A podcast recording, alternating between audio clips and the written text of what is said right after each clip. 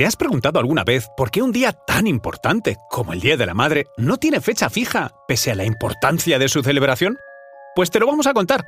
Y te hablamos de su origen y de sus precursoras, para que no se te olvide. Y antes de seguir, siempre se celebra el primer domingo de mayo, así que lo puedes marcar en rojo y asegurarte, si puedes, de celebrarlo. La celebración de este día se remonta a Rea, madre de los dioses Poseidón, Zeus y Hades en la Grecia clásica, una celebración que poco a poco adquirió importancia hasta el punto que el 15 de marzo fue el día destinado por los romanos para festejarlo bajo el nombre de Día de Hilaria, en la Grecia clásica.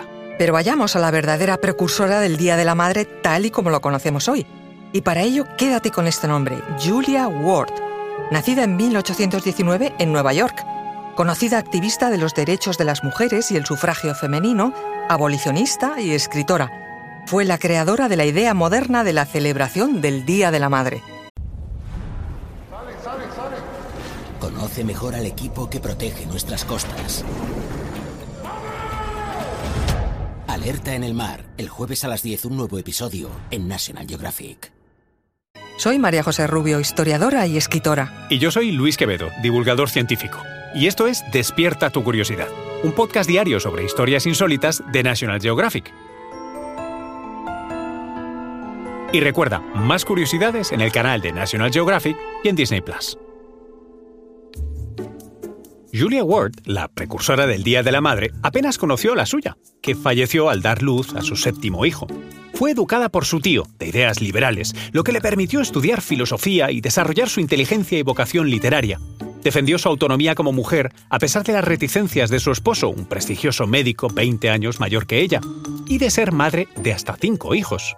En su vida conoció a escritores como Honoré Balzac y Charles Dickens y se movió entre la alta sociedad de Nueva York.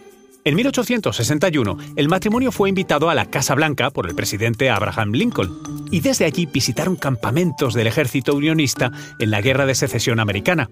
Inspirada por lo que vio, Julia Ward compuso el poema Himno de la Batalla de la República, que fue la canción más conocida de aquella guerra americana. Julia Ward se inició entonces en el activismo femenino. Quiso honrar a todas las madres que habían sido víctimas de la Guerra de Secesión Americana y potenciar la figura de la maternidad. Empezó por promover un encuentro anual de mujeres de los ministros, pero más tarde fue presidenta del Club de Mujeres de Nueva Inglaterra. Fundó la Asociación para el Avance de la Mujer y la Asociación Nacional Estadounidense de Sufragio de la Mujer para reclamar el derecho al voto femenino. A finales del siglo XIX ayudó además a fundar clubes femeninos por toda América. Se convirtió así en una de las activistas más conocidas del país, tanto que a su funeral, en 1910, acudieron hasta 4.000 personas. Su gran legado para el Día de la Madre fue un poema que había escrito en 1870, titulado Proclama del Día de las Madres, un llamamiento a todas las mujeres del mundo para unirse contra la crueldad de las guerras que les arrebataban a sus maridos y sus hijos. En el poema pide literalmente, en nombre de la maternidad y la humanidad, que sea designado un Congreso General de Mujeres, sin importar nacionalidad, y que se lleve a cabo en algún lugar que resulte conveniente, a la brevedad posible, para promover la alianza de diferentes nacionalidades y el arreglo amistoso de cuestiones internacionales. Durante dos años, Julia Ward intentó que se llevara a cabo un Congreso de Mujeres con carácter pacifista, una protesta mundial de mujeres contra la guerra, pero no llegó a conseguirlo. Su idea influyó en otra contemporánea y compatriota, Anna Jarvis, que igualmente impulsó el papel de las mujeres en medio de la Guerra de Secesión americana. Siguió la iniciativa y promovió en 1873 reuniones de mujeres por el Día de la Madre hasta en 18 ciudades norteamericanas. Y, como colofón de la historia, fue la hija de esta, también llamada Anna Jarvis, quien en honor a su madre encabezó desde 1907 una activísima campaña en pro del Día de la Madre. Esta resultó decisiva para que el presidente de Estados Unidos, Woodrow Wilson, se decidiera a instituir finalmente el Día Internacional de la Madre, que fue aprobado por el Congreso de los Estados Unidos el 8 de mayo de 1914. Anna Jarvis, su impulsora final, quiso que este día fuese el día de reconocimiento del papel de la mujer en la familia.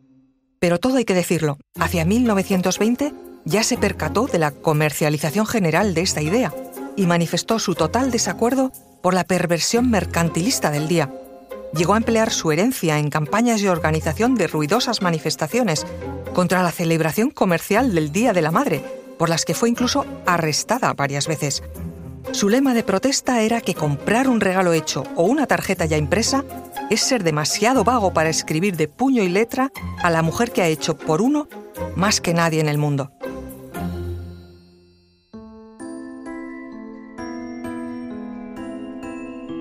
Recuerda que Despierta tu Curiosidad es un podcast diario sobre historias insólitas de National Geographic. Disfruta de más curiosidades en el canal de National Geographic y en Disney Plus. No olvides suscribirte al podcast y darle al like si has disfrutado con nuestras historias.